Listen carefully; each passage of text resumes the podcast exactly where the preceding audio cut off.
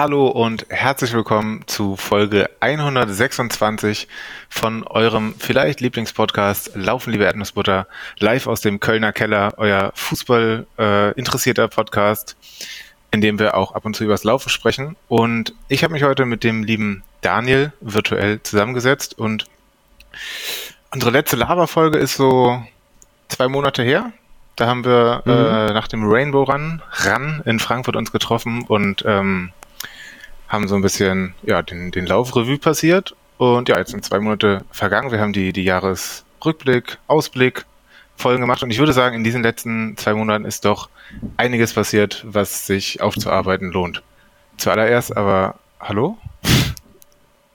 Hallo, oh. grüß dich, lieber Niklas. Herzlich willkommen auch an alle Zuhörenden zu den Laufen, liebe Erdnuss Erdnuss-Kings, würde ich fast Boah. sagen. Ähm, ich bin, ich, ich habe ja, wie, wie du weißt, habe ich mir ja neulich von ChatGPT einen Rap-Song oh, ja. äh, schreiben lassen über Erdnussbutter und habe dem Ganzen gesagt, der Song, der ist schon gut, aber mach ihn bitte noch brutaler. Und seitdem, seitdem habe ich immer so geistige, äh, geistige Ab Abwandlung, die, glaube ich, weder für mich noch für mein Umfeld äh, in irgendeiner Form und Weise tragbar sind. Ähm, aber ich, ich komme da auch nicht mehr raus. Deswegen ähm, Hallo nach Siegen äh, und wie geht's dir, lieber? Ach, mit dem Song, da müssen wir noch mal irgendwas machen. Und vielleicht auch, vielleicht dass wir mit ChatGPT auch endlich das große Erdnussbutter Album schreiben, was, was äh, noch nicht, leider noch nicht geschehen ist. Vielleicht auch einfach, ich meine, den Witz hat natürlich noch kein Podcaster gemacht, aber vielleicht auch einfach mal eine Podcast-Folge von ChatGPT. Einfach mal fragen, ChatGPT, äh, schrei, schreibe einen Podcast wie Laufen liebe Erdnussbutter, aber ich bin mir sehr sicher, dann kommt die Frage, wer oder was ist Laufen liebe Erdnussbutter und deswegen diese Demütigung möchte ich mir nicht äh, ins Haus holen. Ja, ich habe mit dem äh, mit dem Teil noch gar nicht gespielt, mit dem Teil, das klingt wie so ein Boomer. Ähm, äh, das werde ich aber mal machen. Spannend. Ähm, wie geht's mir abseits von JetGPT? Ähm, ja, tatsächlich gar nicht äh, mal so rosig, denn für mich ging die Formkurve eigentlich seit genau seit der Aufnahme äh, vor zwei Monaten richtig beständig runter. Haben wir in den letzten beiden Folgen schon mal kurz besprochen, dass mein äh, Schienbein mal wieder nicht so möchte, wie ich das möchte. Vielleicht war der Rainbow Run da der Auslöser, keine Ahnung. Ähm, das hat mich im Dezember so ein bisschen vom Laufen ferngehalten und ähm, ich habe auch mal so dann immer zusammen auch mindestens zwei Laufversuche gestartet. Hallo Katze. Äh, mit der Katze habe ich leider noch keinen Laufversuch gestartet, das wäre vielleicht erfolgversprechend, ähm, aber bisher noch ohne durchschlagenden Erfolg. Und dann ist aber jetzt seit ein paar Wochen äh, mein Schienbein tatsächlich äh, nicht mehr mein, mein größtes, meine größte Körperbaustelle, sondern ich habe eine neue, eine Art Verletzung, die, an die man nicht unbedingt denkt, wenn man von Laufverletzungen spricht. Man denkt ans Knie, man denkt an Schienbein, äh, Fuß, was man auch immer sich da kaputt machen kann ich kann aktuell eigentlich vor allem deswegen nicht laufen wegen meiner Haut. Das muss man sich erstmal vorstellen. Wie ist, wie ist, wie, wie, äh, klär mich auf. Ich weiß ja schon ein bisschen was, aber klär gern, wenn du magst, auch die Zuhörenden auf. Ähm, wo ist der Zusammenhang zwischen deiner Haut und deinem, deinem Also mein Problem ist, dass ich äh, seit ein paar Wochen ich dachte bisher immer, wenn ich schwitze, aber tatsächlich ist der Auslöser wahrscheinlich eher Wärme, wobei Wärme und Schweiß ja gar nicht so weit auseinander liegt, zumindest bei mir, ähm, dass ich dann sofort richtig dolle mhm. Juckreiz bekomme. Und zwar also wirklich, als würde jemand mit einem Messer auf mich einstechen. Das ist sehr, sehr unangenehm. Ich so in dem Ausmaße noch, noch nie erlebt, zum Glück. Und ähm, ja, das, äh, das kann natürlich sowohl beim Sport passieren. Also ich habe dann schon einiges an Alternativtraining gemacht. Ich habe eigentlich direkt, als das mit dem Schienbein losging, dann angefangen, ziemlich viel Krafttraining zu machen. Äh, hier so eine Yoga-Challenge mitgemacht, teilweise und ähm, viel, viel Wandern gewesen. Und das musste ich dann äh, relativ schnell einstellen, weil, also keine Ahnung, beim Krafttraining und so, wird mir schnell warm und dann äh, dann ist Juckreiz und dann ist sehr schlecht. Und dann habe ich irgendwie viel äh, viel gegoogelt und überlegt, was man machen könnte und verschiedene Ideen gehabt und mit irgendwelchen Cremes dagegen gearbeitet, hat alles nicht geholfen und es ist eher immer schlimmer geworden und ähm, ja, also ist schon richtig, richtig nervig, muss ich schon so sagen. Ähm, und jetzt habe ich aber äh, endlich mhm. mal einen Hautarzttermin gehabt und der konnte mir doch ganz schön auf die Sprünge helfen, zumindest äh, diagnostizieren, was mich da was mich da so nervt. Und zwar nennt sich der Spaß Nesselsucht. Ich bin süchtig nach Nesseln. Ähm, das funktioniert genauso wie, wie bei Brennnesseln. Also wenn man in Brennnesseln reinfasst und äh, ja, rot, rot anläuft und es tut weh. Bloß, dass das am ganzen Körper stattfindet. Also noch ein bisschen blöder, als es bei Brennnesseln schon ist. Und äh, ja, zumindest bin ich jetzt froh zu wissen, was das ist und habe jetzt äh, so äh, Histaminblocker-Tabletten, weil das von zu viel Histamin kommt, wahrscheinlich. Bin absolut kein Arzt und weiß auch nicht genau, was Histamin ist, aber in dem Fall ist es schlecht. Mhm. Und ähm, ja, ich versuche dem Ganzen jetzt mal mit, äh, mit Medikamenten äh, das zu blockieren und hoffe, dass es dann bald wieder mit Sport losgeht. Ähm, ja, also was ich jetzt in den letzten Tagen gemacht habe, ist eigentlich nur so flach, äh, flach ein bisschen spazieren gehen, eine Stunde oder ein bisschen mehr, ähm, weil das nicht so anstrengend ist. Berghoch ist, ist schon zu doll und ähm, ja, aber ich merke tatsächlich, dass ich, äh, dass ich so richtig raus aus der Form bin, dass ich irgendwie, wenn ich Treppen hochgehe, keuche und äh, das sah vor zwei Monaten nach dem schönen, schnellen 10-Kilometer-Lauf noch ganz anders aus. Bisschen schade um die Form, aber ähm, ja, ich bin froh, wenn das, wenn das weg ist und dann starte ich durch und dann mhm. äh, gucke ich mal, ob das Schienbein mich auch durchstarten lässt, sonst wird erstmal geradelt oder irgendwas anderes gemacht. Aber gar nichts tun, das ist, das ist blöd. Das verstehe ich. Konnte der, konnte der Hautarzt dir wenigstens irgendwie so ein, so ein, äh, so ein Fingerzeig geben, ähm, was, oder vielleicht hat er Erfahrungswerte genannt, wie lange die Leute das so durchstehen müssen, bis, bis diese, äh, bis die Medikamente, dieses Antihistaminikum oder was das ist, äh, anschlägt? Ähm, ja, zwei Wochen äh, wäre, wäre wahrscheinlich, oder ich sollte das mal zwei Wochen testen und im besten Fall ist es dann weg mhm. und dann Genau, und generell äh, ist es wohl was, was relativ viele Leute betrifft, sagt, sagt das Internet zumindest, einschlägige äh, Webseiten. Ähm, und was meistens so insgesamt äh, bis zu sechs Wochen andauern kann, so schubweise oder halt immer bei einem bestimmten Auslöser. Das kann Wärme sein, das kann auch Kälte sein oder Druck oder was auch immer.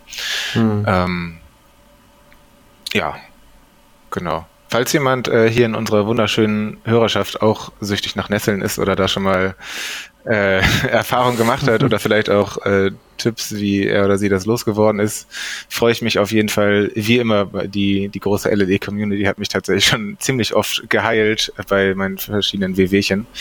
Deswegen äh, freue ich mich da auf jeden Fall über Mails oder sonstige Kontaktaufnahmen. Ansonsten haben wir in unserer wunderschönen Hörerschaft ja durchaus diverse Menschen, die nachweislich in, äh, in medizinischen Berufen tätig sind.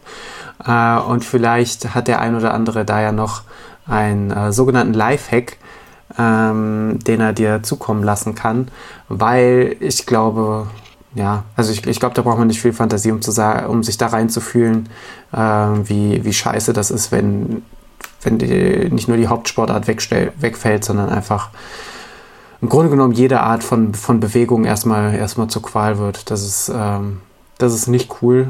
Und ich hoffe ganz, ganz, ganz doll, dass die Tabletten tatsächlich bei dir, bei dir anschlagen. Seit wann nimmst du die schon? Ja, drei Tage jetzt, glaube ich, erst. Also noch, ah, noch okay. merke ich auch noch nicht so richtig was, aber ich bin, bin da ganz optimistisch. Hm. Ja. Ja, also ich, ich, ich glaube, ich glaub, das ist da, ich glaube, kann mir vorstellen, das ist da ganz, ganz wichtig, so ein realistisches ähm, realistische Erwartungshaltung zu haben, ähm, aber was der Arzt dir ja scheinbar auch mitgegeben hat, das Ganze kann irgendwie zwei Wochen dauern, bis das anschlägt und dann vielleicht schaffst du es ja irgendwie noch deine, deine Sehnsucht ein bisschen, ein bisschen einzugrenzen, äh, ein bisschen einzubremsen, ähm, ja, und dann, ich, ich glaube, vielleicht um, um, da, um da irgendwie die Brücke zu schlagen, ich glaube, wenn, wenn du wieder raus machen kannst und auch wieder Sport machen kannst, egal was das für ein Sport ist, ich glaube, das wird einfach ein unfassbar schöner Moment, wenn du ähm, dich bewegen kannst, ohne dass diese, du hast es ja irgendwie wie Messerstiche beschrieben und ich glaube das gern, dass das, das, äh, dass das durchaus auch in dieser Drastik, Drastik äh, nicht, äh, Dramatik nicht übertrieben ist. Ähm, kann ich mir vorstellen, dass das einfach ein richtig, richtig schöner Moment war, auch wenn der Leidensweg jetzt natürlich gerade muss man sich nichts vormachen, richtig beschissen ist. Jetzt habe ich natürlich auch noch nie Messerstiche abbekommen, muss ich auch zugeben, aber so würde ich es mir vorstellen. Trotz so vieler Frankfurt. Ja, es, es, wundert mich auch immer wieder, aber äh, ist ja nicht so, als hättest du es nicht drauf angelegt, indem du äh, die, die äh, wie sagt man, Hauptstadt des Verbrechens, ähm, sagen die jungen Leute. Ich denke, so werden sie es ausdrücken. Äh, du bist schon über die Ignaz Bubitz Bridge gewandert, drüber und drunter. Wir waren im Stadtwald, wir waren bestimmt auch schon mal irgendwie in der Nähe des Bahnhofsviertels und äh, der erste Messerstich, der dich ereilt, ist quasi der des Sports. Der ist wirklich das ist wirklich einfach die Zynik des, äh, des Lebens, glaube ich. Aber es ist ja vielleicht auch, vielleicht auch direkt nach dem Rainbow Run passiert. Also vielleicht habe ich es mir auch in Frankfurt abgeholt, diese Krankheit. Nein, sie ist nicht ansteckend. Das wollte ich noch dazu sagen, bevor ich jetzt hier massiv gemieden werde die nächsten Wochen und Monate. ähm, und ähm, ja, und das, äh, was noch darüber hinaus gut ist, dass äh, wenn jetzt diese Tabletten nicht anschlagen, sagte der Arzt, dass es da auch noch ja, äh, härtere Bandagen gibt, die man anwenden kann. Also das äh, ist jetzt nicht die einzige Option, das zu mhm. bekämpfen. Das sind dann vielleicht dollere Sachen, die mich irgendwie mehr außer Gefecht setzen, aber ist ja ganz gut, einerseits so einen Zeithorizont zu haben, der mir bei, der bei allen Laufverletzungen ja eigentlich fehlt, also bei Schienbein oder Läuferknie oder äh, ansonsten Kniebeschwerden ist ja meistens so, kann zwischen eine Woche und ein halbes Jahr dauern und äh, das hilft gar nicht mal so viel als Prognose. Äh, und da habe ich jetzt wenigstens einen halbwegs äh, klaren Horizont und verschiedene Behandlungsmöglichkeiten. Von daher, also ja, seit, seit diesem Arztbesuch bin ich ganz guter Dinge. Vorher war ich schlechter Dinge. Hm. Es geht aufwärts. Hm, aber da auch mal wieder, äh, ich meine, ich, ich weiß ja, dass du nicht erst seit gestern dich dem Problem stellst und da auch einfach wieder wir, wir, wir, in der Öffentlichkeit wird das deutsche Gesundheitssystem ja immer sehr, sehr drastisch gelobt und es ist natürlich ein Teil der Wahrheit, dass es sehr viel schlimmere, sehr viel deutlich schlimmere Gesundheitssysteme auf der Welt gibt. Jo. Aber Teil der Wahrheit ist natürlich auch, dass es ja nicht sein kann, dass man als äh, Standardkassenpatient einfach so lange wartet auf einen Facharzttermin. Das, das trifft, hat dich jetzt, glaube ich, wieder zweimal getroffen, sowohl mit Orthopädenbesuch als auch jetzt mit dem, mit dem, Haut, äh, mit dem Hautarztbesuch. Und das ist einfach, der Wahnsinn. Ähm, Punkt. Punkt. Oh, Aber nicht der, nicht der gute Wahnsinn, nicht, den, nicht, nicht, der, nicht der Wahnsinn, wie wir, wie wir ihn sonst hier immer zitieren, ähm, sondern einfach nur der, der traurige Wahnsinn. Dann können wir zum guten Wahnsinn springen, oder?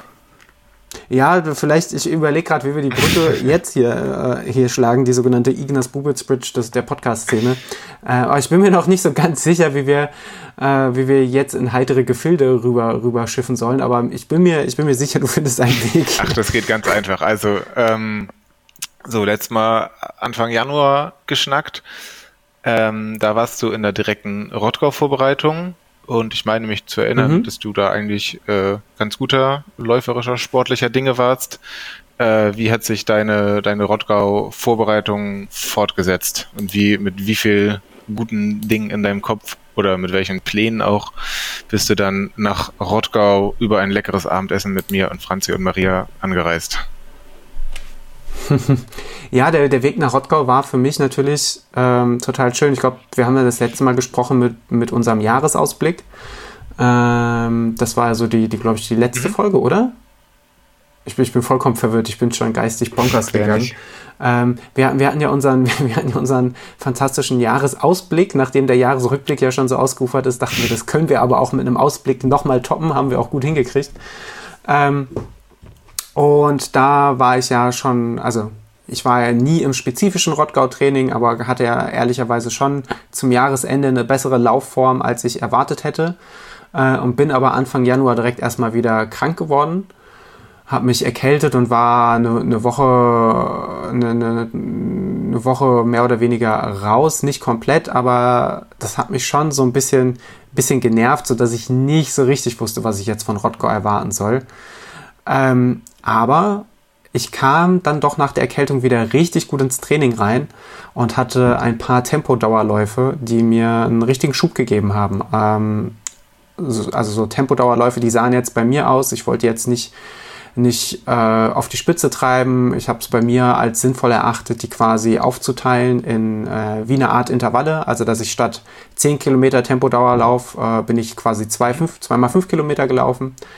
Ähm, einfach mit einer, mit einer kurzen 1 Kilometer Pause zur Halbzeit äh, dazwischen, dass ich dann die, die Richtung gewechselt habe äh, und einmal kurz in mich hineingehorcht habe, weil das schon auch natürlich sehr, sehr, sehr drastisch war im, im Vergleich zu dem, was ich vorher gemacht habe.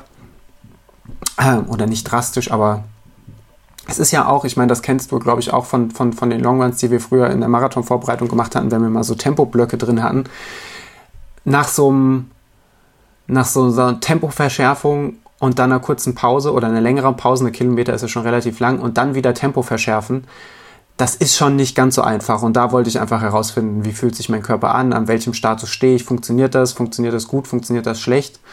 Ähm, und da muss ich sagen, dass ich trotz dass ich an beiden Tagen, an denen ich das gemacht habe, eigentlich jetzt keine Tage hatte, wo ich mich super fit gefühlt habe.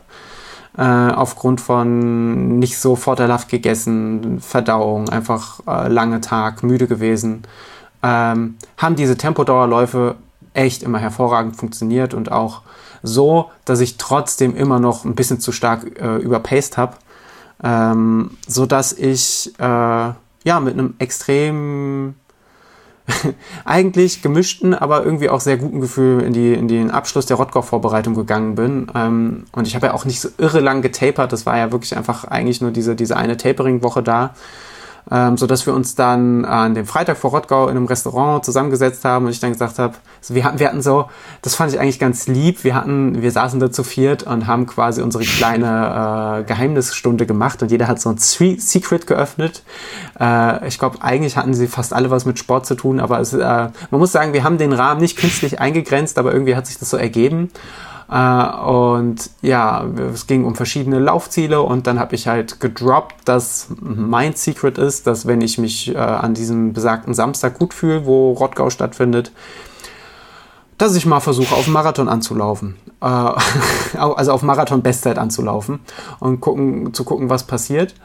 Äh, und ich glaube, da habe ich schon auch von euch dreien sehr ähm, fragende Blicke kassiert und das auch vollkommen zu Recht, weil ich das natürlich A, nie irgendwie im Vorfeld geäußert habe und weil es natürlich B, auch ein bisschen grotesk ist und natürlich eine für die Marathon-Bestzeit sicherlich nicht vorteilhafteste Strecke. Äh, beziehungsweise vorteilhafteste Organis Organisation, weil es gibt ja keine Pacer oder so, die dich da ähm, die dich da äh, auf, auf Sub 3 oder weiß der Geier, wo, deine, wo dein Ziel liegt, äh, hinziehen. Ähm, aber ich dachte, das ist vielleicht eine, eine ganz gute Idee. Also ich war schon überrascht, weil du hast dein, dein Geheimnis gehütet wie ein Baby, auf jeden Fall. Also gut, gut gehütet. Ähm, aber äh, ab dem Punkt war ich, war ich dann sehr aufgeregt. Tatsächlich, weil ich auch äh, mir ziemlich sicher bin, dass äh, du das nicht einfach, äh, also dass du da schon lange drüber nachgedacht hast, äh, ob du das so machen solltest, ob du das erzählen möchtest, und dachte mir, wenn du das äh, sogar erzählst, dann ist das äh, ist das wahrscheinlich äh, wirklich wirklich der Plan und äh, auch ein realistischer Plan, von dem man natürlich nie vorher mhm. weiß, ob der auch so ähm, auch so passiert und gibt äh, sehr viele Faktoren, die das auch verhindern oder begünstigen könnten. Aber äh, ja, dann war ich aufgeregt, als wäre es ein Fußballspiel. Das Schöne ist ja, dass das Ganze ja für mich eine extrem niedrige Fallhöhe hatte. Ne? Es ist ja zum einen, ist es in Rottgau diese, diese 5-Kilometer-Runde, wenn du merkst, du läufst zu schnell an, dann nimmst du halt einfach das Tempo raus. Und äh, mein, mein A-Ziel war quasi, wenn man es so nennen will, also ich hatte quasi so die erste Runde habe ich für mich als Entscheidungsrunde gesetzt, die wollte ich auf jeden Fall in einer irgendwas zwischen 4,15 und 4,20 äh, also Pace laufen, nicht in Minuten, das wäre verrückt. naja, also eine 4,15 bis 4,20er Pace äh, und wollte dann entscheiden, fühlt sich das gut an oder habe ich da schon irgendwie äh, es nicht im Gefühl, dann hätte ich gleich das Tempo rausgenommen und hätte gleich gesagt, ich. Sub 3 Pace ist 414, 415 so. Ne? Äh, ich glaube, Sub 3 Pace ist ähm, dieser Pace-Bereich, äh, glaube ich, relativ genau 4, 416. Äh, ja. Ich gebe es gerade mal ein, um kein Blödsinn zu erzählen. 259, 259 ist 416er Pace, genau. Ähm, im, Im Schnitt. Und ja, das, äh, wie gesagt, aus meinem Training her äh, hätte ich gedacht, das könnte gehen, aber Teil der Wahrheit ist natürlich ganz klar, ich habe nicht habe nicht wie zum Beispiel 2019 einen stringenten Marathonplan verfolgt. Also 2019 habe ich viel schärferes Tempo trainiert, ich habe viel, viel ausdauernder trainiert, ich hatte erheblich mehr Laufkilometer und ich hatte auch generell vom, vom Körpergefühl her eine erheblich bessere Laufform. Äh, ich war auch leichter, ich habe mich alles in allem leistungsfähiger gef gefühlt und trotzdem hatte ich so hatte ich so das Gefühl, das könnte irgendwie klappen. Ähm, und es hat mich aber gar nicht mehr so nervös gemacht. Also es hat mich die Tage vorher sehr nervös gemacht, weil ich da aber auch noch viel, viel schwieriger, Tapering kennen wir alle, einschätzen konnte, was ist denn jetzt hier Status Quo? Ich habe unter der Woche, habe ich zwei Läufe gemacht und die haben sich alles andere als gut angefühlt. Der erste Lauf, der sich nicht nach Vollkatastrophe angefühlt hat, war eigentlich an dem Freitag vorher der mein Lockerungslauf am Morgen, wo ich mir einfach mal die, die Beine äh, ausgetreten habe. Und das war der erste Lauf, wo ich gesagt habe, ey, das könnte, das, das, könnte vielleicht doch auch äh, ein, einfach ein guter Lauf werden. Ähm, und ja, wie gesagt, mein, mein Ziel war es, anlaufen, eine gute Zeit haben. Das war eigentlich das A-Ziel, war eine gute Zeit haben mit coolen Leuten, weil das war ja auch das, weswegen ich mich ursprünglich angemeldet habe. Äh, wir hatten ja dieses Walsabenteuer geplant und dass, dass ich Rottgau lauf. Das war ja für mich lange Zeit gar nicht, gar nicht klar. Ich habe mich ja einfach so ein bisschen davon motivieren lassen, dass ich wusste, dass da so viele coole Leute sind. Und das war ja dann auch so. Und das hat mich ja auch ab dem Tag, wo, ab dem Race Day, äh, wie man sagt, komplett auch äh, abgeholt. Ich hatte ich wurde tatsächlich morgens abgeholt von dem lieben Alex, der auch 50 Kilometer gelaufen äh, ist und das auch durchgezogen hat. Wir haben, wir haben uns vor Ort wieder getroffen äh, in einer schier unnachahmlichen Szene, weil ich aus dem Dixie rausgefallen bin, direkt in euren Arme und es war einfach so, als hätte ich im Dixie auf euch gewartet, bis ihr vorbeilauft und bin dann zielsicher herausgesprungen. Das war einfach eine wilde Situation. Ähm, das heißt, wir waren mit unserer kleinen, aber schönen äh, Erdnuss-Family ähm, mit ganz vielen lieben Leuten vor Ort. ähm, die die äh, Willpower Family war vor Ort. Wir haben uns da irgendwie zusammen VP aufgebaut. Äh, die Bewegtis waren vor Ort. Es waren so viele, so coole Leute vor Ort, so dass ich irgendwie, irgendwie morgens diese ganze Anspannung, die war einfach weg. Also so dieses, ich muss ein Zeitziel er erreichen, war nicht da. Ich hatte keine Fallhöhe, ich hatte keinen Druck, der irgendwie, der irgendwie von vermeintlich von außen kommt, weil ich hatte ja bis auf euch gegenüber hatte ich ja niemandem angekündigt, dass ich sowas überhaupt vorhaben könnte.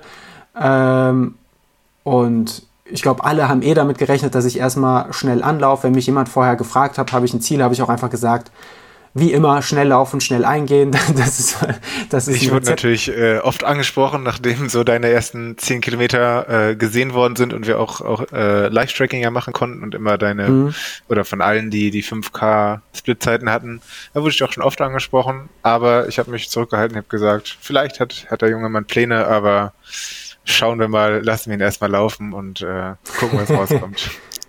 Ja, fand ich auch, fand ich auch ganz schön. Ich, mir war ja auch klar, dass ich mich da auf euch, auf euch verlassen kann, äh, auf, auf euch und eure Verschwiegenheit, aber auf der anderen Seite ähm, war es ja jetzt nicht in dem Sinne irgendein hochtrabendes Geheimnis, weil ähm, ja schon, wie gesagt, durch die Splitzeiten war ja offensichtlich, äh, auf was ich dann laufe. Also spätestens, wenn die ersten zwei Runden durch sind und dann die dritte ist und auch in, in exakt der Pace und ich muss sagen, ich bin schon relativ konstant gelaufen.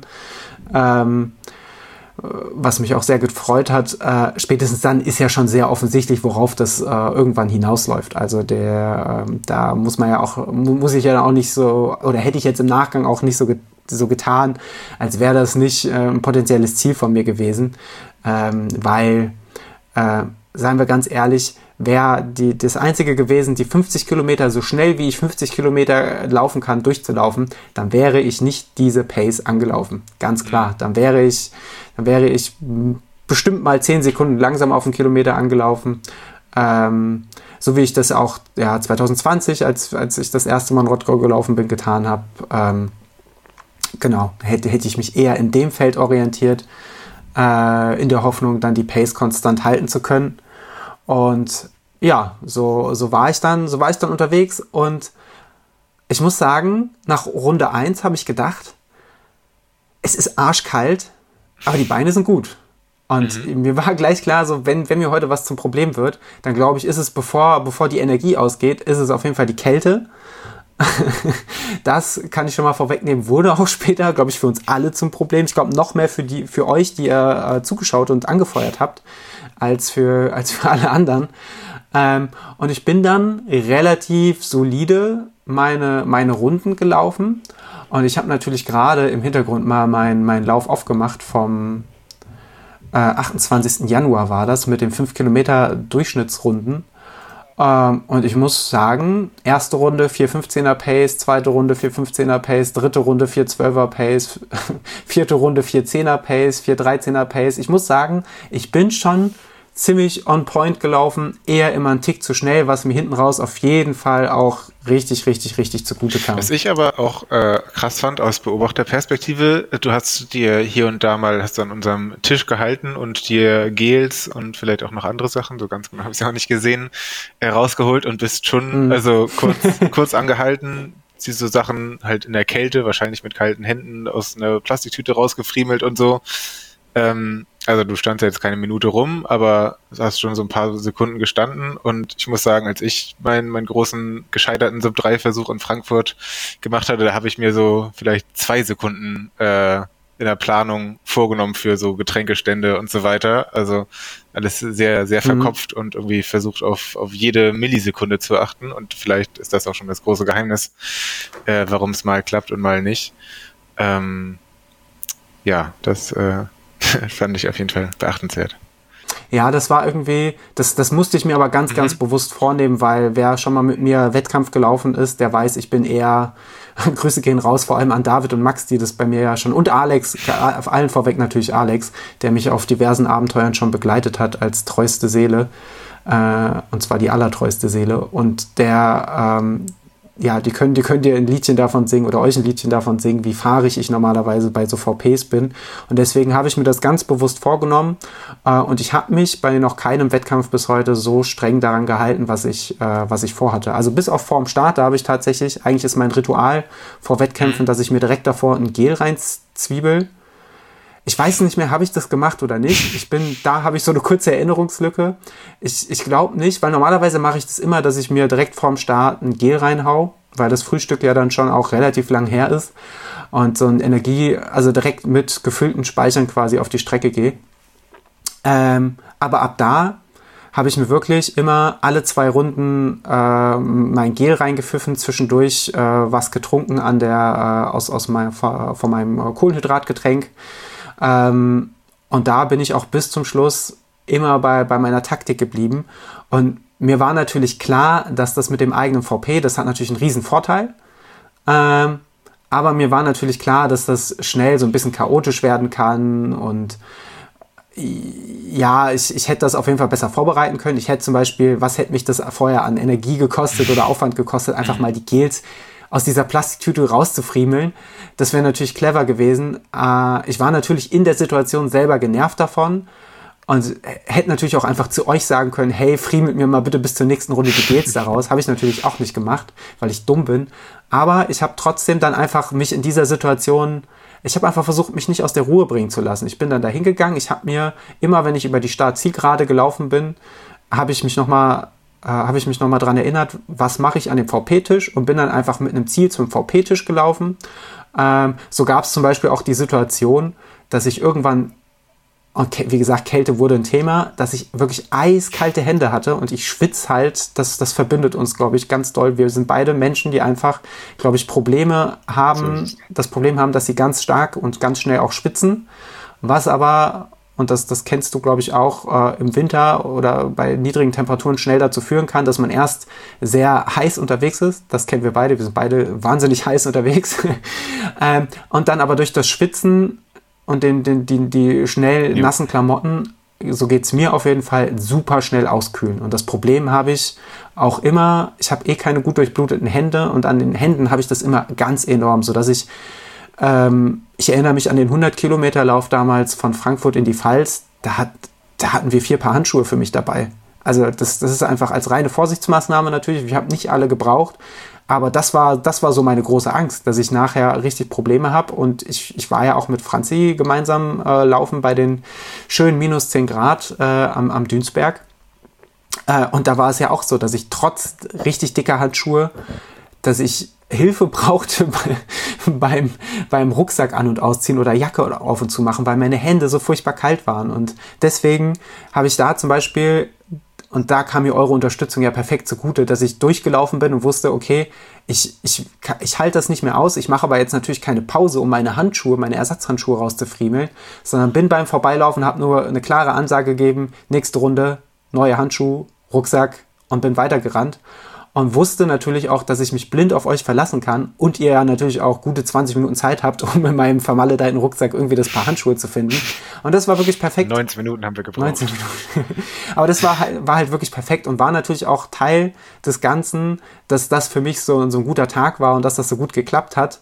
Ähm, war zum einen natürlich, dass ihr generell da wart, dass, dass euer Support so, so toll war. Also das war ja wirklich, ich meine, es ist ja auch so, ich kann mich nur dann wirklich zu 100% verausgaben, wenn ich weiß, nicht nur währenddessen, sondern danach sind auch einfach Leute da, auf die ich mich verlassen kann, weil bei den Temperaturen äh, sich all out abzuschießen und dann in der Kälte zu stehen und dann erstmal zu gucken, wie komme ich klar, wo ich ziehe ich mich um, ist schwierig. Also Respekt an jeden, der, der da äh, wirklich all out gelaufen ist und ohne Support an der Strecke war. Ähm, oder vielleicht wenigstens jemanden, der einen nachher aufgabelt, weil das ist eigentlich das, was mir, was mir am meisten den Arsch gerettet hat, war, wart ihr während des Laufs an der Strecke und aber am wichtigsten halt auch noch danach, weil jeder, der mich nach dem Lauf gesehen hat, wird bezeugen können, äh, das sah nicht gut aus. Also ich war natürlich mega happy, ich war mega platt. Ähm, und war natürlich voller Adrenalin, aber ich sah, ich habe Fotos gesehen, ich sah wirklich nicht gut aus. Also ich, ich habe ich hab selten in meinem Leben so, so doll gefroren. Ich habe meine Schuhe nicht mehr allein anziehen können. Ich habe meine Hände haben einfach anderthalb Stunden noch wehgetan wie Sau, trotz zwischendurch neuer Handschuhe. Ich war ist ziemlich, ziemlich unterkühlt und es haben sich die ganze Truppe, allen voran, aber auch natürlich Maria, du, Franzi, aber auch äh, Anthony und die, wie gesagt, die ganze LLE und Willpower Community und Fabian und wer nicht alles da war, ähm, haben sich herzallerliebst um mich gekümmert und sich darum gesorgt, dass mir irgendwie wieder warm wird. Obwohl die, obwohl die, die Leute ja zum Teil auch selbst gelaufen sind. Ähm, aber halt mit unterschiedlichen Zielsetzungen oder halt mit unterschiedliche Distanzen. Ähm, und yo, und ähm, was soll ich sagen? Ich habe durchgezogen so lange, bis ich mein Ziel erreicht habe. Boah. Das war kein guter Cliffhanger, oder? Aber kein, kein, kein, kein guter Spannungsaufbau. Dann schneid's raus. Ähm, ich, ich schneid's raus, sag's nochmal. Äh, nee, ich, ich bleib dabei. Ich habe einfach durchgezogen, bis ich, bis ich das Ziel erreicht habe. Ich konnte Runde für Runde, obwohl natürlich die Strecke, wer Rottgau, in Rottgau schon mal die, die äh, an dem 50 Kilometer Lauf teilgenommen hat, kennt die Strecke. Ähm, sie kann ganz schön garstig sein. Du läufst im Grunde genommen, ich will, das soll nicht vermessen klingen, aber im Grunde genommen laufst, läufst du ja immer fünf Kilometer um einen Kartoffelacker rum, zum Teil sogar mit Wendepunktstrecke an, um so eine Bierbank äh, und ein bisschen durch den Wald. Sehr viele und natürlich von Rottgauer Heimatfans. Nein, natürlich, natürlich ist, natürlich ist das ein cooles Erlebnis. natürlich ist das ein cooles Erlebnis, aber wenn ich ganz ehrlich bin, kommt der Kult um Rottgau 50 ja nicht daher, dass alle sagen, oh, die Strecke ist aber so wunderschön, sondern es liegt einfach an diesem Jahresauftakt in Ultraläuferfamilie und kleinen, aber sympathischen Sportverein, der das Ganze organisiert, vor allem auch da ja wieder alle Helfende mit, äh, mit großer Leidenschaft. Ähm, und das, das, macht, das macht das Ganze ja zu so einem Erlebnis und nicht, weil diese 5 Kilometer Strecke so traumhaft ist. Also da äh, ich glaube, äh, da ist sich aber auch jeder bewusst, der sich da anmeldet, dass wir jetzt da keine, keine Panoramawanderung über, über äh, mit, mit Alpenpanorama machen und auch keine Erlebniswanderfahrt, sondern es ist schon auch einfach fünf Kilometer auf dem Acker, hart, aber ehrlich, bei Januar typischem Wetter. Äh, wir hatten ja Glück, es war ja irgendwie, es war zwar eine hohe Luftfeuchtigkeit, was die Kälte noch viel, viel äh, unerbittlicher gemacht hat und es wurde auch immer windiger.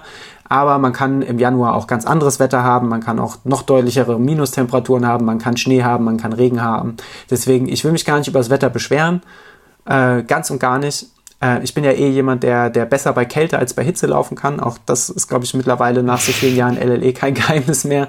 Ähm, deswegen, all meine, all meine Bestzeiten habe ich im Grunde genommen zu, zu, zu sehr tiefen Temperaturen aufgestellt, sei es 10 Kilometer Bestzeit äh, 2019 oder sei es Halbmarathon Bestzeit 2020, wo es auch ein sehr kühler Märztag war, ein sehr kalter Tag. Ähm, und eben jetzt meine, und jetzt hau ich es raus, meine Marathon-Bestzeit, die natürlich nicht offiziell ist. Also wer jetzt sagt, sag mal deine offizielle Marathon-Bestzeit, dann werde ich natürlich weiter die Frankfurter zwei Stunden, äh, zwei Stunden, drei Stunden zwei sagen. Ähm, aber meine inoffizielle Marathon-Bestzeit, und das äh, kann ich nur nach bestem Wissen und Gewissen ähm, handgestoppt sagen, ist, und jetzt muss ich es natürlich gerade mal hier raussuchen, weil jetzt, das ist der Klassiker, jetzt sehe ich es natürlich nicht mehr, äh, weil ich natürlich so ein Depp bin, dass ich mir das noch das nicht mal rausgeschrieben habe. Ähm, gib mir die drei Sekunden. Ich, ich, ey, ich muss sagen, dieser, dieser Moment, das ist vielleicht das, worüber, worüber wir reden, äh, worüber wir eigentlich reden müssen, weil das eigentlich das Absurdeste von allem war, weil dieses, natürlich, ich hatte, ich habe auf der Strecke, ich schäme mich nicht, als ich dann das letzte Mal bei euch vorbeigelaufen bin, hatte ich Tränen in den Augen, weil ich wusste, und da war ich ja schon lang, etwas langsamer, ich habe ja schon Tempo rausgenommen, einfach auch, weil ich merkte, okay, jetzt erreiche ich mein Limit. Ähm, aber mir war da ja schon klar, wenn ich nicht stehen bleibe oder massiv langsamer werde, dann wird das eine neue Marathon-Bestzeit. Das heißt, ich bin ja schon glücklich an euch vorbeigerannt. Normalerweise wäre das ja die Runde gewesen, wo ich wieder stehen bleibe und mir ein Gel schnapp. Äh, ich wusste, dass es einfach, das ist jetzt nicht, nicht nötig. Ich ziehe jetzt einfach, ich ziehe jetzt einfach durch und dann habe ich da gleich meine Marathon-Bestzeit. Und ich muss ja auch die ganze Zeit sagen, Teil meines Plans war es ja eigentlich trotzdem, die 50 mhm. Kilometer dann am Ende zu vollenden war aber einfach auch etwas, äh, ich meine, da hatten wir ja am Vorabend drüber gesprochen, das war jetzt nichts, was irgendwie meine große Priorität war, aber ich habe ja schon gesagt, hey, ich laufe irgendwie 42 Kilometer, idealerweise Bestzeit. Und dann trab ich irgendwie die, die fehlenden siebeneinhalb Kilometer noch aus. Ähm, war, war der Plan, hat, äh, naja, hat nicht ganz so geklappt, wie ich mir das vorstelle. So, jetzt in der Zeit, wo ich dich einfach vollkommen ziellos, ich weiß gar nicht, was ich gerade gesagt habe, ähm, genau, meine inoffizielle Marathon-Bestzeit liegt etwa bei 2 Stunden 59 und 20 Sekunden. Ähm, und ich bin mega happy. Und der King. Und, und, und wenn, wenn man so sagen will, äh, auch, auch der King, ähm, nee, also das, das ist nichts, was ich über mich, über mich selber sagen würde. Ähm, ja, einfach, das war unfassbar schön, weil ich stand dann etwa bei der Hälfte der, der Rottgau-Strecke, das ist ja da mit einem schönen M markiert, da weißt du ja auch, du hast jetzt die, die 2,5 Kilometer Runde, äh, das wird 2,5 Kilometer von der 5 Kilometer Runde runtergenommen. Und dann stehst du da und dann drückst du, ich habe ja gar nicht die Uhr ganz gestoppt. Hätte ich mal die Uhr ganz gestoppt. Ich habe ja wirklich nur die Rundentaste gedrückt und sofort Tempo rausgenommen. Und das war ja, das war ja so absurd, weil ich dann wusste, ey, du bist Marathon-Bestzeit gelaufen. Und war mit einem Grinsen bin ich schlagartig langsamer geworden. Ich glaube, die Leute, die zu dem Zeitpunkt um mich herum waren, also waren nicht viele, es waren vielleicht drei Stück, waren wahnsinnig irritiert, was der Idiot da macht. War wahnsinnig am Grinsen. Und dann und das kenne ich ja von meinen Marathonversuchen sonst komplett anders, dass ich ja vorher schon komplett im Arsch und am Limit bin und wirklich nur bis zur Ziellinie laufen kann und mhm. dann war es vorbei. Und da war es einfach so, Lab-Taste drücken, langsamer werden, wirklich Stille des Waldes und die, natürlich die, dieser, dieser Pavillon mit der lauten Musik war ja direkt vor mir, habe ich direkt, habe ich direkt ausgeblendet. Ähm, und ich hatte so eine ganz, ganz, ganz krasse innere Zufriedenheit. Aber ich hatte gar nicht das Gefühl, dass ich, dass ich komplett tilt bin, aber diese Kälte, die hat mich sofort gefasst, was dazu geführt hat, dass ich auch sofort sehr viel langsamer geworden bin. Also zum Vergleich, wenn man noch guckt, Runde 7 bin ich 5 Kilometer noch im Schnitt in 4,13 gelaufen. Runde 8, also quasi bis Kilometer 40, von, von Kilometer 35 bis Kilometer 40 war es dann eine 4,21er Pace. Da hat man schon gemerkt, okay, jetzt geht's bergab. Und die, äh, und die letzten äh, zwei Kilometer äh, bin ich quasi, äh, bin ich quasi eine 430er Pace gelaufen.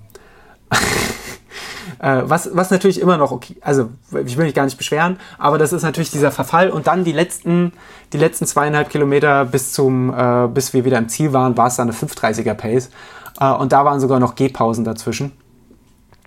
Ähm, war wirklich, war wirklich ein wilder Ritt. Und ich kam dann auch im Ziel an. Ich habe schon vor der Ziellinie, also ziemlich genau auf der Ziellinie, habe ich meine Uhr schon abgedrückt, habe schon den Lauf beendet, äh, dass ich gar nicht auf die Idee komme, noch irgendwie weiter zu laufen. Ich glaube, ihr wart sehr irritiert. Ihr wusstet scheinbar, also ihr hattet ja dann scheinbar da schon erwartet, dass ich ja. äh, mit, mit der Marathon-Bestzeit durchkomme und ihr wart aber, glaube ich, trotzdem sehr irritiert, als ich dann straight auf euch zugeschlurft bin. Ich habe ich hab das äh, gesagt, dass ich mir vorstellen könnte, dass du, wenn du das so mit so einer Zeit durchziehst, die wir, die wir hochrechnen können, äh, dass du dann möglicherweise nach 45 einfach aufhörst. Aber das äh, wurde mir nicht geglaubt.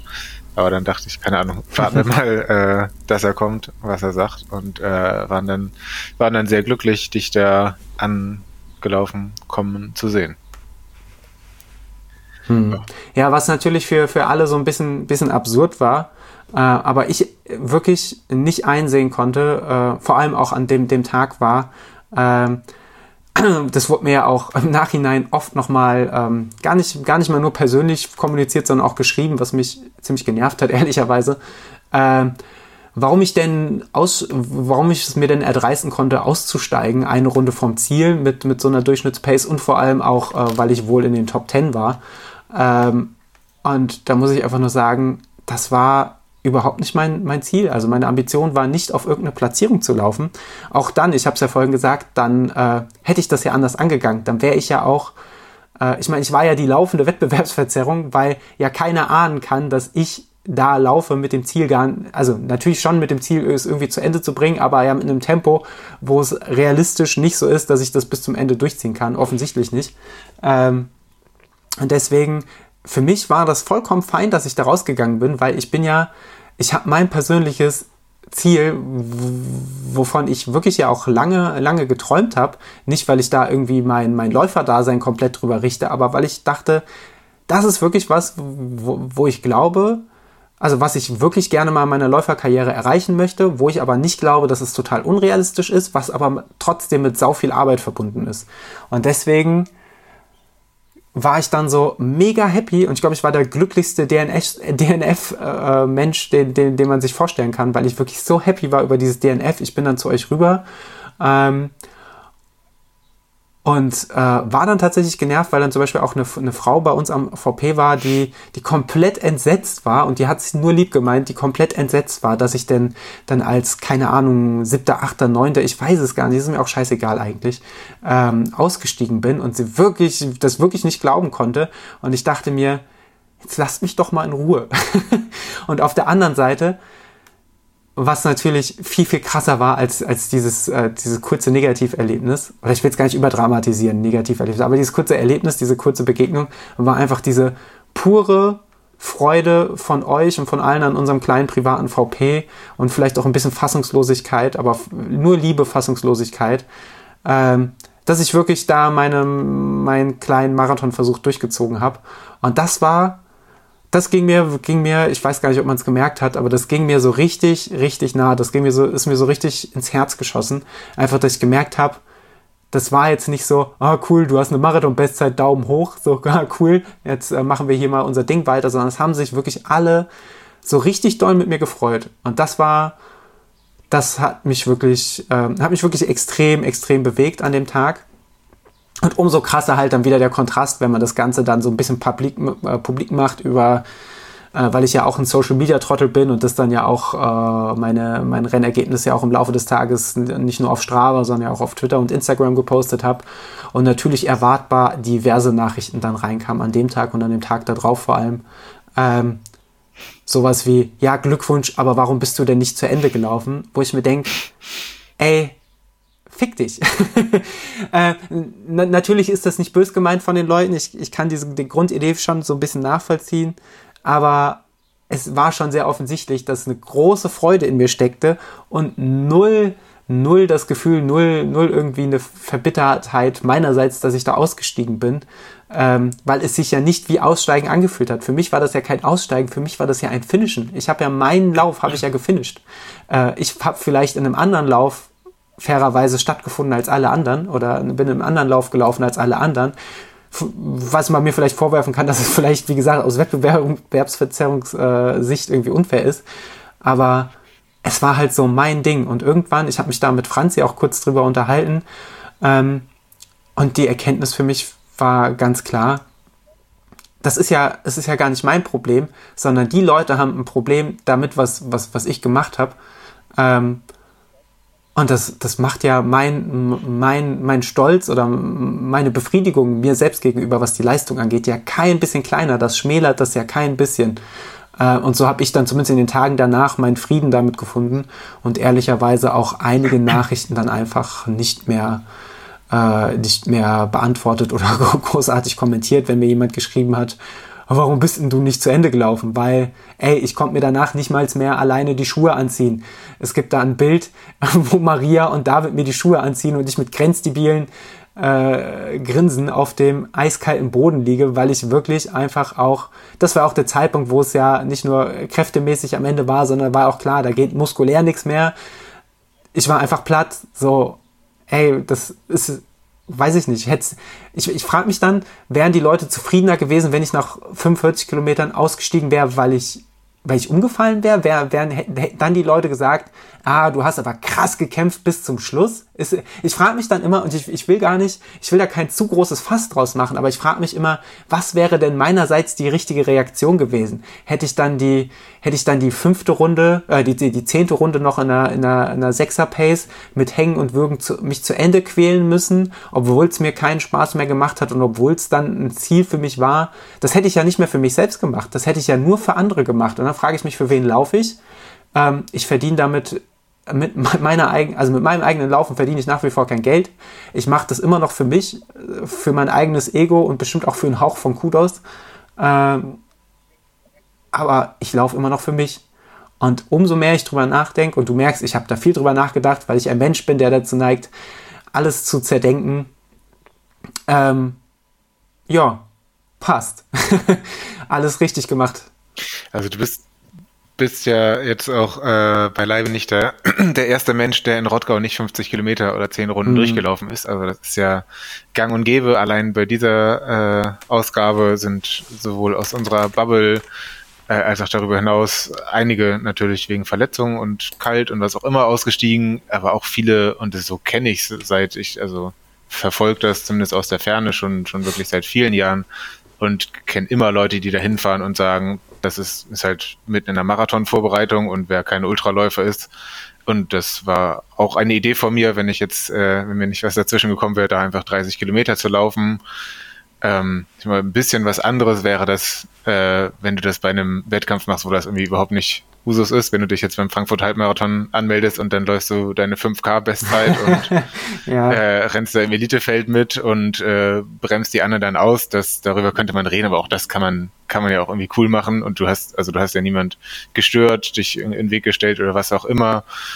Ähm, und das mit der Wettkampfs, äh, Wett Wettbewerbsverzerrung finde ich auch ein, ein Banane-Argument, weil, also wenn ich jetzt hinter dir gelaufen wäre und äh, irgendwie auf Platzierung, dann hätte ich mich ehrlich gesagt äh, bisschen fieserweise einfach gefreut, dass du dann aussteigst und mhm. wäre ja ein Platz nach oben gestiegen. Also, ähm, man kann ja auch miteinander reden und irgendwie drüber sprechen, wer was vorhat. Also, ja, meine Meinung, du hast alles richtig gemacht. Und ähm, ja, bist offiziell bonkers gegangen. offiziell bonkers gegangen. Dann wollen wir es damit auch beschließen. Ich möchte mich nochmal bei allen ganz, ganz, ganz herzlich bedanken, die an dem Tag irgendwie da waren, äh, um zu helfen, um zu unterstützen und vor allem auch in der Kälte auszuharren, weil ich glaube, das war ehrlicherweise äh, neben Laufen natürlich auch der, der schwerste Job, da in der Kälte zu stehen, weil es war einfach auch, es war eine Kälte in aller Bitter, Bitterkeit, die man irgendwie so empfinden kann. Es war einfach richtig, richtig brutal kalt. Richtige Kartoffelackerkälte. Aber ich habe noch ein bis zwei Fragen an dich. Ja.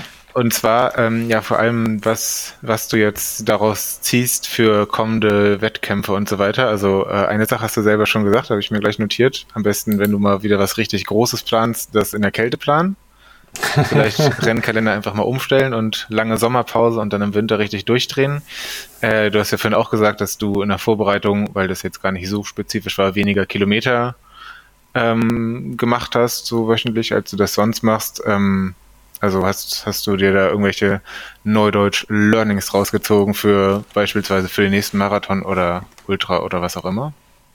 Hm, also Marathon ist jetzt ehrlicherweise tatsächlich für mich erstmal nicht mehr so interessant, außer es ist ein Marathon, den ich äh, irgendwie aus, aus Erlebnisperspektive geil fände. Also sowas wie, was ja jetzt für mich zweimal ausgefallen ist, einmal wegen Corona und also weil ich Corona hatte und einmal weil Corona den Start unmöglich gemacht hat, äh, war der Weinstraßenmarathon, der findet ja nur alle zwei, zwei Jahre hat, statt, was natürlich für mich bedeutet 2024, spätestens beim Weinstraßenmarathon werde ich wieder Marathon laufen, aber das ist ja auch nach wie vor kein, kein verrückter Bestzeitenmarathon, aber es wäre dann schon wieder was, wo ich sage, ich möchte so schnell laufen, wie ich laufen kann. Aber der ist im Frühling, es wird nicht so kalt sein wie im Januar. Hab schon meine Ausrede, hab mir schon meine Ausrede parat gelegt.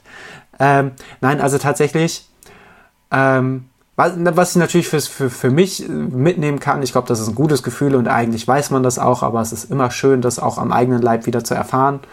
Ähm, ist es, wenn man sieht, auch wenn unabsehbare Sachen dazwischen kommen, wie Krankheit oder weiß der Geier was, dann bedeutet das nicht gleich, dass äh, man sich in die persönliche Krise stürzen muss und dass, dass das bedeutet, dass etwaige Ziele verloren gehen. So war es ja bei mir auch. Also wenn man äh, zu Beginn der vierten Woche vorm Wettkampf äh, erkältet ist und plötzlich irgendwie äh, drei Viertel der Woche nicht keinen Sport mehr treiben kann, ähm, dann ist es natürlich erstmal doof.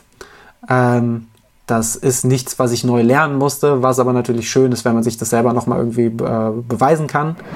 Ähm, dass man da äh, quasi äh, nicht schief gewickelt ist, sondern auf dem richtigen Dampfer ist. Das andere, was man auch weiß, ist, äh, ja, Tempotraining hilft.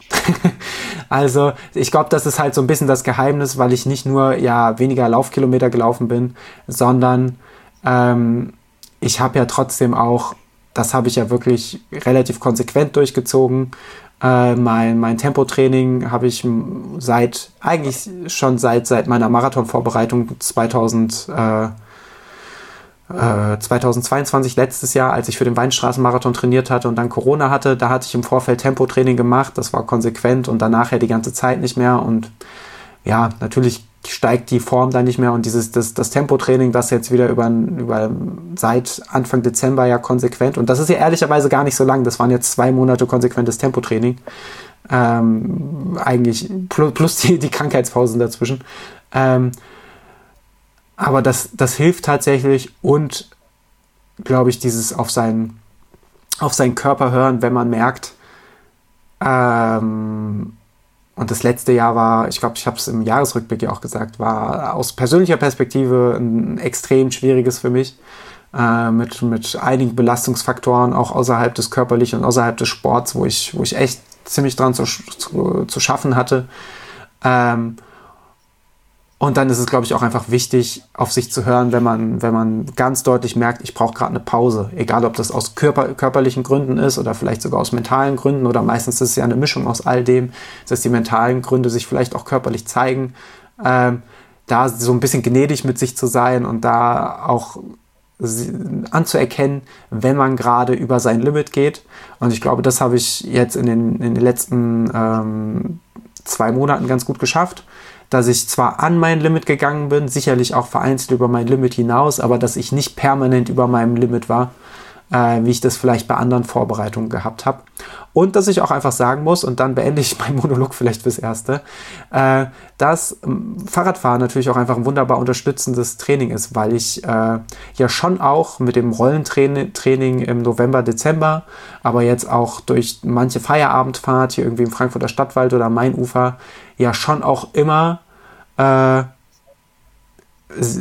bis auf an expliziten Ruhetagen äh, immer schon auch sehr viel Bewegung hatte. Und ich ja äh, auch an Tagen, wo ich nicht laufen war, ja trotzdem auch durch dann halt einfach, also dass ich dann nicht laufen war, weil ich nicht, weil ich, weil äh, das dann eher aus den Gründen waren, dass ich jetzt mir keine Verletzung zuziehen sollte und dann stattdessen eher mal aufs Fahrrad gestiegen bin, was auch sehr gut für mich funktioniert hat. So richtige Ruhetage, so komplett ohne Sport, machst du schon weniger, oder?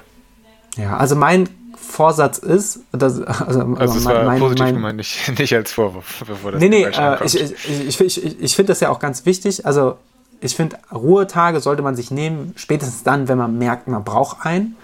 Ähm, meine Empfehlung ist eigentlich immer, und das versuche ich auch selber so zu leben, äh, mindestens einen kompletten Ruhetag die Woche wirklich komplett einzulegen.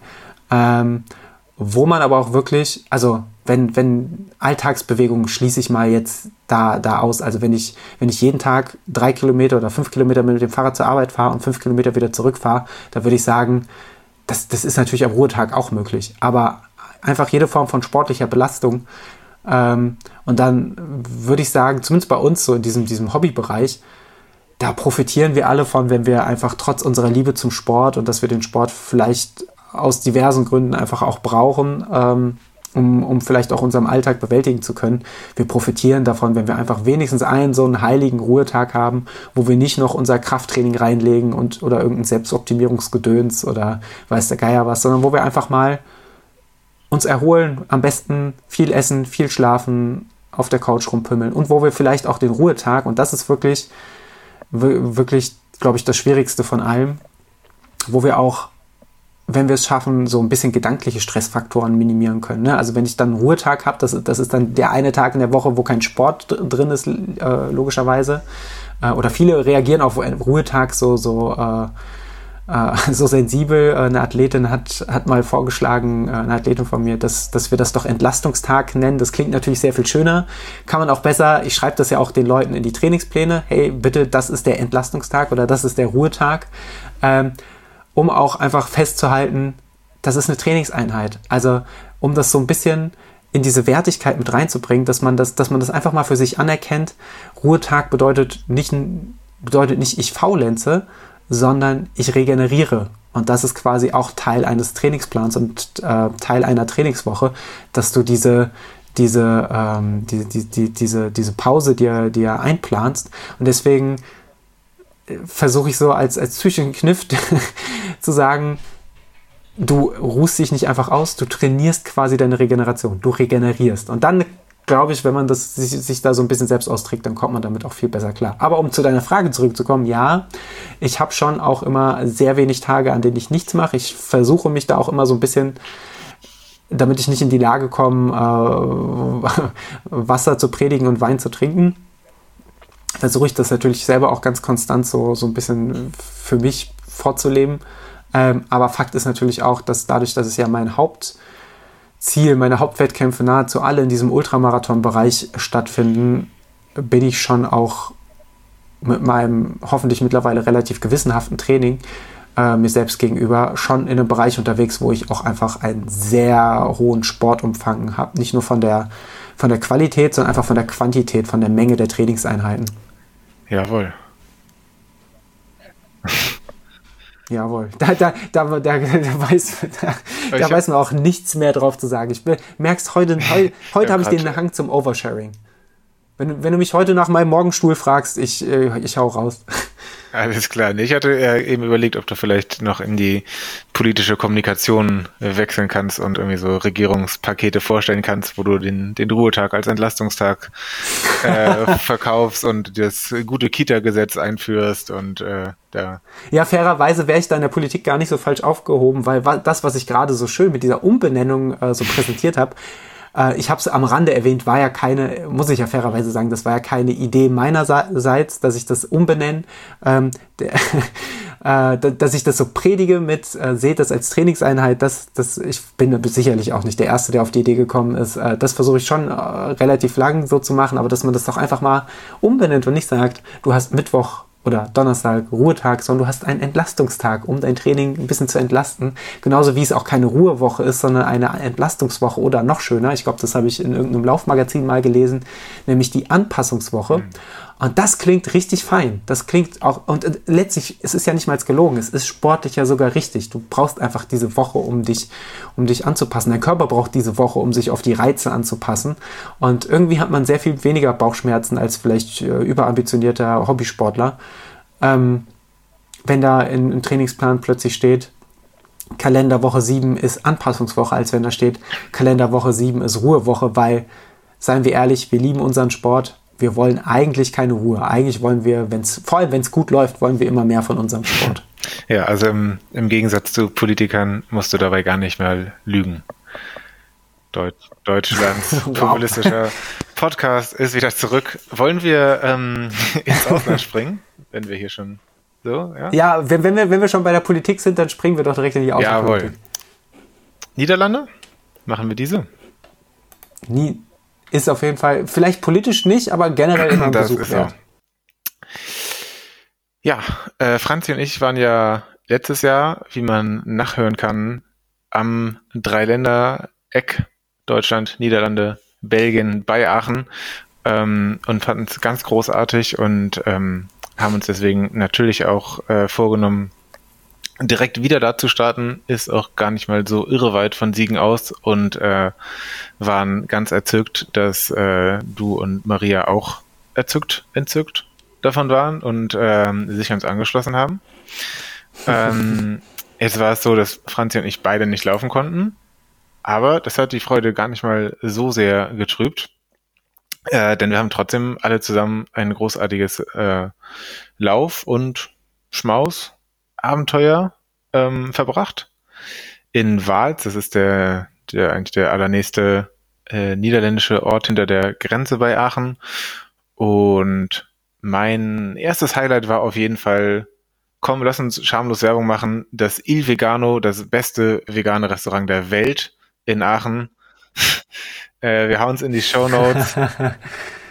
Ich lieb's, ich lieb's einfach, wie überzeugt du von diesem Restaurant bist. Ich, ich fand's auch. Ich liebe den Laden. Ich hätte diesen Typen am liebsten umarmt. Das hätte ich eigentlich auch mal machen Ich, ich glaube, er hätte sich auch nicht dagegen gewehrt. Ich glaube, er hat auch durchaus deine Signale empfangen, wie begeistert du von diesem Laden warst.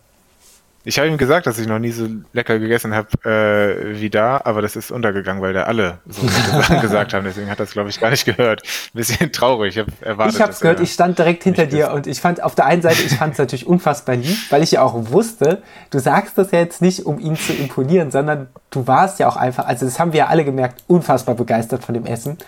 Ähm, ich habe auch einfach alle Gerichte aufgegessen. Fair, sie waren ja auch super lecker, aber deswegen musste ich so lachen, weil du das mit dieser, mit dieser Aufrichtigkeit eines kleinen Kindes, an der, wie, ein kleines Kind an der Metzgertheke, das vollkommen ausflippt, wenn es irgendwie eine, Bärchenwurst umsonst gibt, standest du da und hast die, die äh, metaphorische vegane Bärchenwurst äh, angehimmelt und hast, äh, hast dem, dem Bärchenbetreiber, nein, das klang irgendwie komisch, aber dem Betreiber des Ilveganus ähm, hast du einfach deine, deine, es, es war quasi, als hättest du ihm seine, deine Liebe offenbart. Es war wirklich schön anzusehen und ich stand direkt hinter dir. Es kam nichts. Und ich, und es kam leider nichts zurück. Es war ein bisschen, ein bisschen wie auf Twitter. Aber ich werde es nochmal versuchen. Ja, wir haben, wir haben ja schon gesagt, dass das wird nicht unser letzter Il Vegano-Überfall gewesen sein. Ähm, das war wirklich ein wilder Ausflug. Es war, ich bin ganz ehrlich, es war nicht das beste Pre-Run-Essen für, für mich persönlich. Äh, aber dadurch, dass der, unsere Läufe ähm, relativ spät gestartet sind, war ja zumindest wirklich mehr als genug Zeit, dass das Ganze einmal durch das ganze äh, System des Körpers äh, durchlaufen kann. Jawohl, genau, der Drilandenpünd Trail ähm, ist, da gibt es drei Läufe und ähm, genau, als erstes starten die 28er oder 26, 27, sowas äh, ungefähr ist das, wo Franzi und ich letztes Mal mitgelaufen sind. Dann äh, gibt es noch einen 19 Kilometer Trail und äh, ihr seid beide bei den 10 Kilometern angetreten und das Ganze war dann erst um Viertel vor zwölf oder sowas. Heißt, wir konnten noch ein bisschen länger schlafen und konnten noch mal den einen oder anderen Albert Heijn überfallen. Und dann ging es für euch auf die Strecke. So haben wir es gemacht. Ja, ich muss ja für, für mich persönlich sagen, ich war ja ursprünglich mit euch beiden zusammen für, die, äh, für den langen Lauf äh, angemeldet, für die, was waren es, 26 Kilometer? 28? Irgendwie so. Ja. Ähm, und äh, habe dann aber schon, also mir war ja klar, dass es, dass es ein heißes Ding wird, weil eine Woche nach Rottgau. Ähm, und es war ja schon so, dass ich mich in der Woche nach Rottgau, ich hatte keinerlei körperlichen Beschwerden, das war cool. Ähm, aber ich habe mich halt die ganze Woche ich glaube, nachvollziehbarerweise richtig platt gefühlt. Aber ich habe einfach gemerkt, so, mein Körper braucht gerade einfach noch Ruhe. Äh, und es hat mich schon sehr gestresst zu wissen, dass ich dann sonntags äh, so einen langen Lauf mit Höhenmetern mache, äh, auf den ich mich total gefreut habe. Also in erster Linie, weil es wieder so ein kleiner LLE-Familienausflug wird äh, oder wurde. Aber auf der anderen Seite natürlich, weil ich mich auch auf die Strecke und gefreut habe und weil ich ja auch eure Erzählungen, äh, wir, wir, wir alle fanden eure Erzählung großartig. Und dann war ich schon sehr wehmütig, als ich bei meinen Läufen die Woche gemerkt habe, so, das, das wird nichts. Also, das, das, eigentlich wäre es sogar Sinn, überhaupt zu starten äh, wäre es sogar dumm, äh, überhaupt zu starten, wäre es relativ sinnfrei.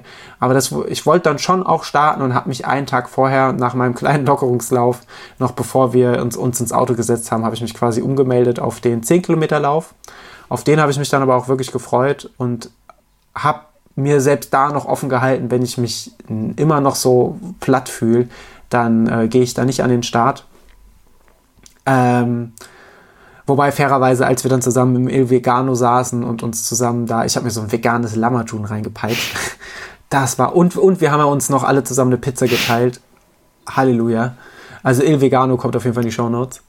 Ähm, ja, und dann irgendwie, dann, dann habe ich es irgendwie auch gefühlt. Also dann habe ich diesen Ausflug richtig gefühlt und dann dachte ich so, nee, egal. Und wenn ich morgen die Strecke durchwandere, solange ich im Cut-Off reinkomme, ähm, dann äh, gehe ich da auf die Strecke. Und ich habe mich natürlich auch irre gefreut, weil Maria hat ja auch noch nicht so viele Laufwettkämpfe gehabt. Und sie war ja nachvollziehbarerweise, und das wird sie sicher in einer der kommenden Folgen auch nochmal selbst sagen können. Ich will, will da gar nicht zu viel vorwegnehmen. Ähm, aber sie war ja richtig gehypt ähm, und hatte richtig Bock. Gerade auch ob des, des Schlammabenteuers.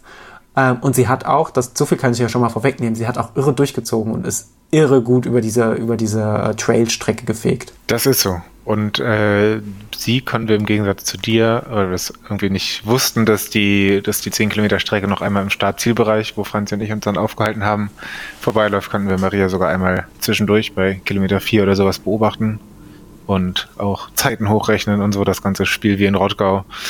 Ähm, ja, das war auf jeden Fall, war auf jeden Fall schön zu sehen, ähm, euch beide dann ins Ziel laufen zu sehen und ähm, ja, zu sagen, also matchmäßig hat sich da jetzt innerhalb des letzten Jahres nichts verändert auf der Ecke.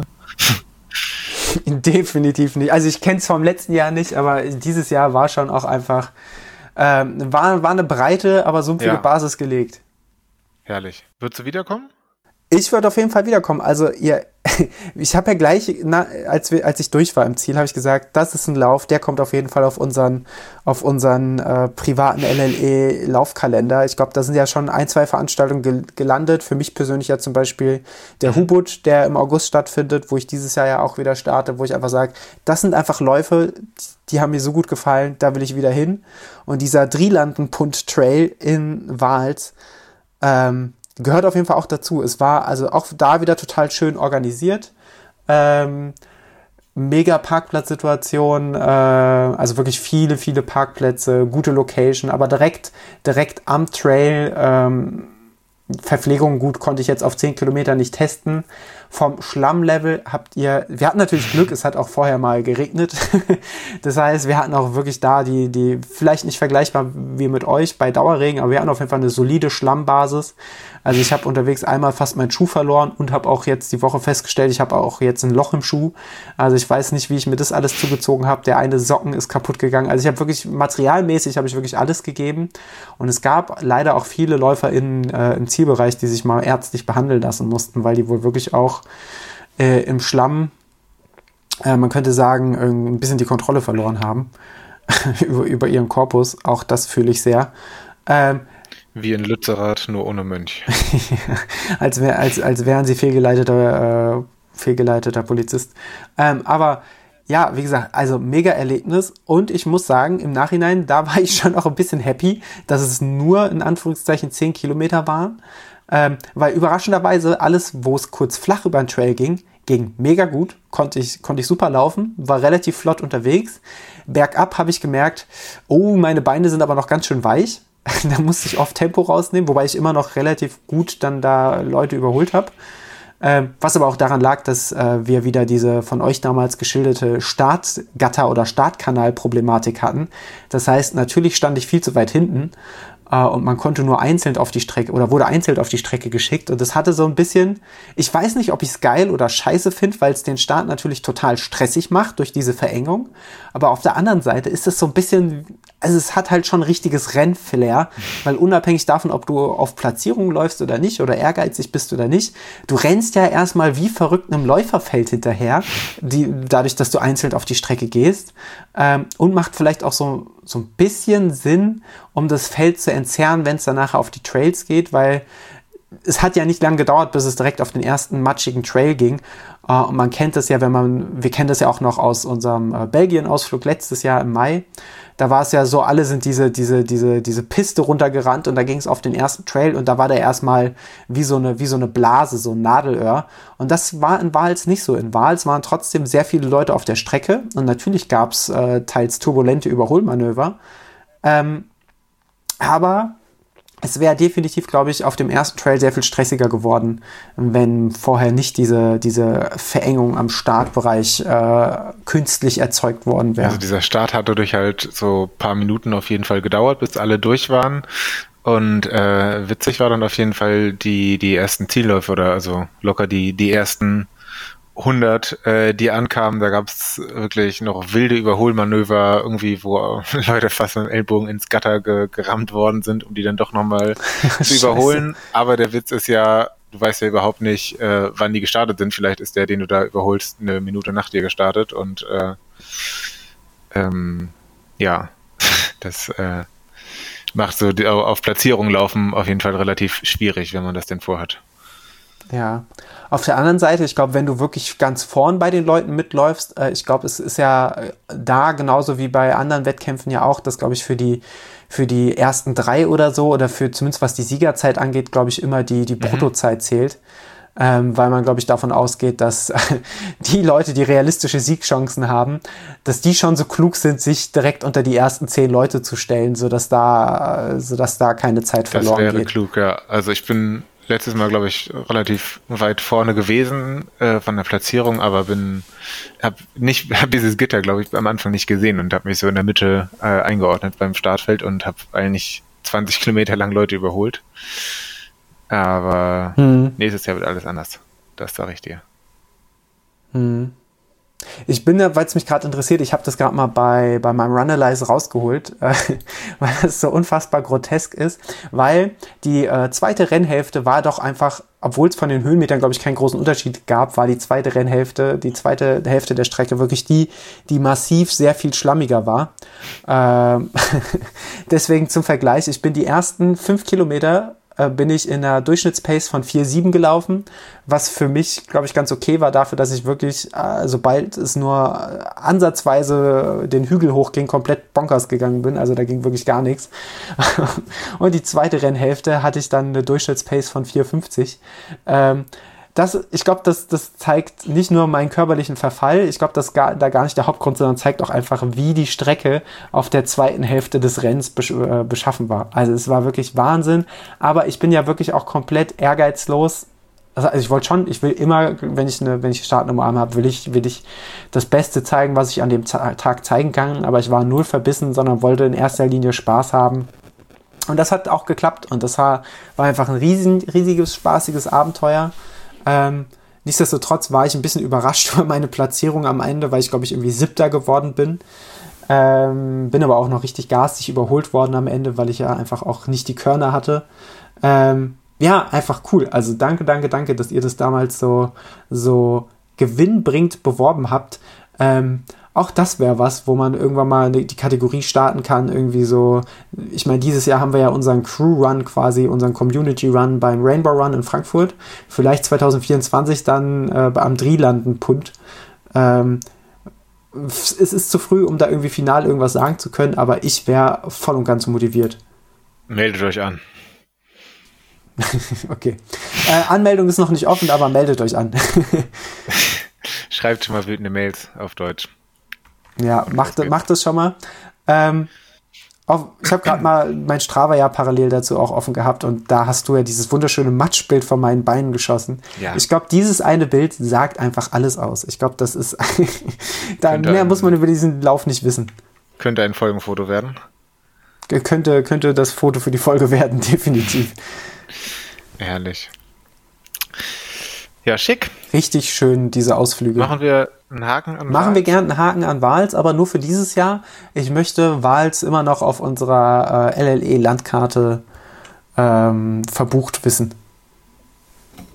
Boah, irgendwann verkaufen wir auch unsere LLE-Landkarte zusammen mit unserem LLE-Album von ChatGPT. Naja, ähm, ich habe noch einen, Podcast-Hinweis, mhm. den ich gerne hier mal mit unserer wunderschönen Hörerschaft ähm, teilen würde. Und zwar dachte ich bis vor wenigen Monaten noch, also äh, dünnes Eis, aber Lauf-Podcast gibt es schon ziemlich viele, ziemlich viele gute auch. Ich höre auch einige, wobei ich dazu sagen muss, dass es mir gerade wirklich schwerfällt, Lauf-Podcasts zu hören, wenn man nicht selber laufen kann, aber das ist ein anderes Thema. Mhm. Ähm, hätte nicht gedacht, dass es noch einen braucht. Und dann gab es jetzt einen neuen und ich muss sagen, es wurde den, den Lauf-Podcast noch wirklich was äh, ein sehr schöner hinzugefügt, der, der auch neue Aspekte ähm, behandelt, die es so noch nicht gab. Und zwar ähm, möchte ich hiermit eindrücklich werben für den Vom Laufen Podcast. Und zwar äh, wird er unter anderem von einem guten alten Bekannten von uns gehostet, nämlich der Christian Brunes, mhm. äh, Chefredakteur von der Laufzeit, den wir hier auch schon zu Gast hatten. Äh, das können wir natürlich auch nochmal verlinken, fand ich eine schöne Folge. Ähm, der macht zusammen mit seiner Frau Juliane diesen vom Laufen Podcast und äh, die nennen sich den, den Laufsport, äh, der, das, Laufsport Feuilleton. Ähm, und ja, so, so Fragen wie, ist Laufen politisch, äh, ja, neue, neue Phänomene, die das, die das Laufen betreffen, fast schon ein bisschen soziologisch anmutend, ähm, bringe jede Woche eine Folge raus und äh, ich höre mir das jede Woche an und ähm, wer das auch machen möchte, dem sei das auf jeden Fall in unseren Shownotes einmal verlinkt. Werde ich auf jeden Fall äh, auch mal anklicken, den Link in unseren Shownotes, weil ich ehrlicherweise noch gar nicht reingehört habe. Ähm, deswegen bin ich da sehr, sehr gespannt. Ähm, bin mir aber auch sehr sicher, dass das ein guter Podcast sein muss, weil alle Podcasts, die du mir bisher empfohlen hast, äh, wirklich ausnahmslos meinen Podcatcher bereichert haben. Ähm, wenn wir schon bei Spotify sind oder wo auch immer ihr Podcast hört, mhm. können wir direkt noch ein bisschen Musik draufpacken. Hast du einen Song? Ich habe einen Song mitgebracht. Ähm, und zwar ist der mir äh, gestern bei meinem äh, langen Lauf im Taunus ähm, eingefallen, weil ich dachte, das passt gerade irgendwie, das passt zu dem Lauf. Also ich habe den gestern beim Laufen gehört. Ähm, das passt, passt auch ein bisschen dazu, dass ich mich ja früher irgendwie ganz, ganz verrückt gemacht habe wegen der dummen Marathon-Bestzeit und irgendwie nach vielen, vielen Jahren irgendwie hat's dann, hat's dann geklappt, gerade dann, wenn man es wenn man's nicht mehr erwartet hat und dann irgendwie, auch wenn es inhaltlich gar nicht so ganz passt, aber irgendwie dieser Titel, da habe ich es ganz doll gefühlt. Gefühlt. Deswegen möchte ich auf unsere Spotify-Playlist sitzen, setzen von äh, Sergio featuring Dra äh, Drangsal den Song Viele Jahre. Drangsal. Geil. Und Drangsal. Pumpe ich mir rein und pumpe ich auf die Liste. Pump dir das mal rein. Was, was hast du für unsere Zauberliste mitgebracht? Ja, ich habe dir ja schon äh, gebeichtet, dass ich sogar zwei Songs dabei habe und deswegen ja. wäre mein Vorschlag zur Güte, dass wir uns den ersten teilen. Ja, machen wir. Ich bin mir ziemlich sicher, ich glaube, ich habe das schon mal in deinem Instagram gesehen, dass du den geteilt hast und dann ich schätze mal, du teilst nur Sachen, die du magst. und zwar ein Song, der eigentlich ganz gut zu meinen letzten Wochen, nämlich eher auf der auf dem Sofa chillen sagt man noch chillen? Naja. Ähm, abhängen, abzappeln zu Hause äh, passt. Und zwar ist das von Cars der Song Witcher. Oh ja. Die Zockerhymne. Das ist auf jeden Fall ein Song, den wir beide zusammen äh, auf, die, auf die Playlist setzen können. Da fühle ich mich sehr gut mit vertreten. Das freut mich. Und ähm, als zweiten privaten, persönlichen Song hätte ich einen, der gar nicht mal so anders klingt, ähm, vom wunderschönen Nine Bro, äh, jedes Mal. Ja, sehr. Der Song, da bin ich gespannt. Da, da werde ich auf jeden Fall auch nochmal in unsere Spotify-Playlist reinklicken. Ähm, weil äh, den habe ich, glaube ich, noch nie oh. gehört. Ein Fauxpas. Ein, ein sogenannter Fauxpas. Äh, ich möchte, wenn wir gerade über Spotify reden, das kommt mir so ganz spontan, aber da hat mich äh, eine liebe Hörerin neulich angeschrieben, dass sie Intervalle gelaufen ist, direkt am Meer. Und sie hat dabei unsere alte, leider längst nicht mehr so toll gepflegte, aber da, das ist der, der Kern meines Anliegens, unsere alte Intervalle- und Krawalle-Playlist gehört. Äh, und gedacht so, hey, haut da doch mal ein mhm. Update mhm. raus. Und deswegen möchte ich einfach in unsere Show Notes auch mal die alte Intervalle und Krawalle Playlist verlinken. Und vielleicht werde ich dir demnächst noch mal ein bisschen kuratieren und noch mal die, den ein oder anderen Krawall-Track drauf, äh, draufbringen, sodass ihr bei euren Intervallen mal wieder richtig bonkers gehen könnt. Boah, ich habe schon auch so die ein oder andere Idee. Vielleicht können wir da ein bisschen, ein bisschen aufräumen, ein bisschen was draufpacken. Ich habe auch gesehen, da gibt's, sind ein paar Likes drauf auf der Playlist dann ähm, versorgen wir die, die Hörerschaft auch noch mit ein paar Krawallmachern. Machen wir so. Sind auch vollkommen zu Recht die Likes drauf. Ähm, da keine falsche Scheu gibt. Zückt gern mal den Daumen und gibt ein Like und dann ähm, eigentlich bringt es uns nichts, wenn ihr das da liked, aber wir, wir fühlen uns einfach in unserer Kunst, die wir ja zweifelsohne machen. Und sicher ist auch das Kuratieren einer solchen Playlist auch eine Art Kunstform. Ähm, ja, weiß nicht. Auf jeden Fall fühlen wir uns sehr bestätigt und es schmeichelt unserem Ego, deswegen immer Daumen hoch. Das ist Danke. Kunst, mindestens in tausend Jahren. Und ich denke, ein, ein gutes Schlusswort für diese Folge, oder? Auf jeden Fall. Lieber Niklas, vielen, vielen Dank, dass du uns heute durch diese wunderbare Folge gelotst hast. Ähm, und es war mir, wie so oft, ein inneres Blumenpflücken, mich mit dir vor dieses, in diesem Fall wieder virtuellen Mikrofon zu setzen und ein bisschen über die kürzere, naheliegende Vergangenheit zu plauschen. Das machen wir schon ganz bald wieder. Hat mir auch Spaß gemacht und dann hören wir uns bald. Hier live. Bis dann. Ciao. Ciao.